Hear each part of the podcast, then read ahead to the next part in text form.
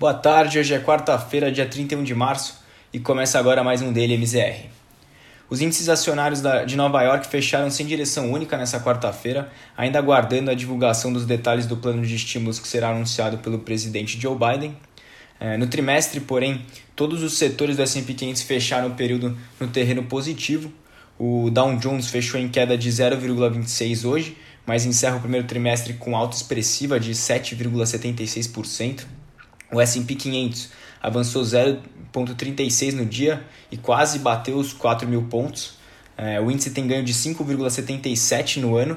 É, as principais ações responsáveis por essa performance são aquelas ligadas ao ciclo de crescimento, que tiveram um primeiro trimestre bastante positivo, com o setor financeiro acumulando alta de mais de 15% e o industrial subindo 11% no, no, no S&P.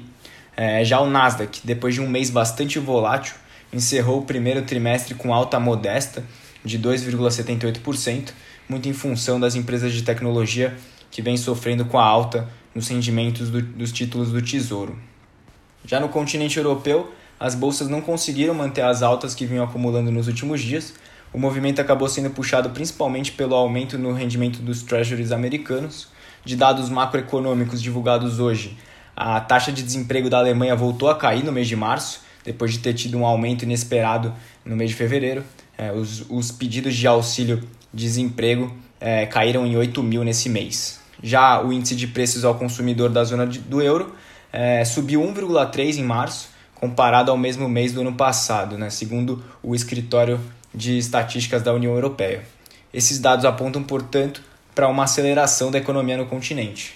O índice europeu Stock 600 fechou em queda de 0,24 no dia, a 429,6 pontos, e apesar da queda, é, o índice acumula alta no primeiro trimestre de 7,33, uma alta bem expressiva.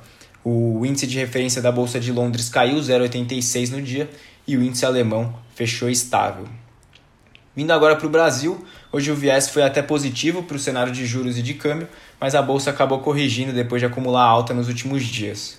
O Ibovespa fechou em queda de 0,18 aos 116.634 pontos, com desempenho misto entre as blue chips. O índice teve a primeira alta mensal no ano, de 6%, mas ainda segue bem abaixo da máxima histórica que foi atingida em janeiro, de 125 mil pontos, acumulando queda anual agora de 2%. A principal razão para essa queda, mesmo diante de tantos estímulos monetários que vêm sendo implementados mundialmente, é o nosso cenário interno com tantos ruídos políticos e, eh, e as incertezas fiscais que vêm prejudicando as ações locais. As estatais, que possuem bastante peso no índice, também têm sofrido bastante. A Petrobras acumula queda anual de 17% e o Banco do Brasil de mais de 20%. E algumas empresas do varejo que se beneficiaram bastante do cenário da pandemia no ano passado também têm sofrido correções, dando espaço para o crescimento de empresas é, como as de commodity, que são voltadas para aquela tese de recuperação da economia global.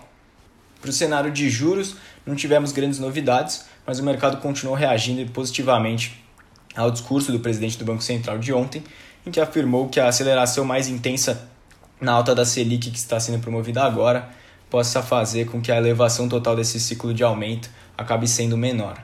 O mercado também aguardava hoje o anúncio do novo pacote de estímulos de Biden, e com isso tivemos um novo fechamento em quase toda a extensão da curva de juros, mas menos acentuada do que o que vimos ontem. No fim do pregão regular, o contrato do DI para janeiro de 2022 passava de 4,66 para 4,62. O DI para 2023 é, variou de 6,42 para 6,44. E na parte longa da curva, o DI para janeiro 27 ficou praticamente estável. O mercado no momento é, precifica cerca de 60% de chance de termos uma alta de 1% na Selic na próxima reunião do Copom. Falando de câmbio, o ambiente mais estável para o investidor no exterior e a forte venda de saf de, da safra de soja né, brasileira fizeram com que o fluxo de dólar entrando no país aumentasse bastante nessa quarta-feira. Com isso, o dólar comercial fechou em baixa de 2,32%, cotado a R$ 5,63. O ótimo desempenho no pregão praticamente zerou a alta da moeda americana no mês, que terminou em é, 0,41%. Mas no ano, o dólar ainda acumula é, valorização de 8,49 frente ao real. Na parte de fundos imobiliários, o IFIX teve alta de 0,53, encerrando aos 2.848 pontos, porém no mês a queda foi de 1,31%. Essas foram as notícias do dia e até amanhã.